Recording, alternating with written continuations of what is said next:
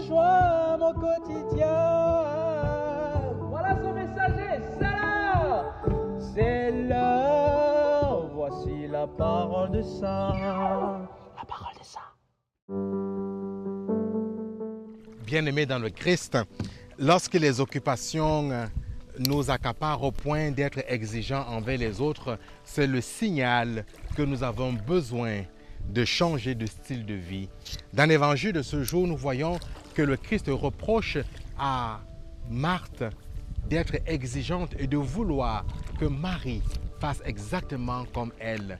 C'est ça notre quotidien. Lorsque ce que nous faisons, ce qui nous occupe, nous convainc que les autres devraient faire comme nous, doivent faire comme nous, c'est là où nous devenons exigeants, nous leur obligeons des choses. Or, le Christ, en interpellant Marthe dans cet évangile, veut qu'elle choisisse l'essentiel.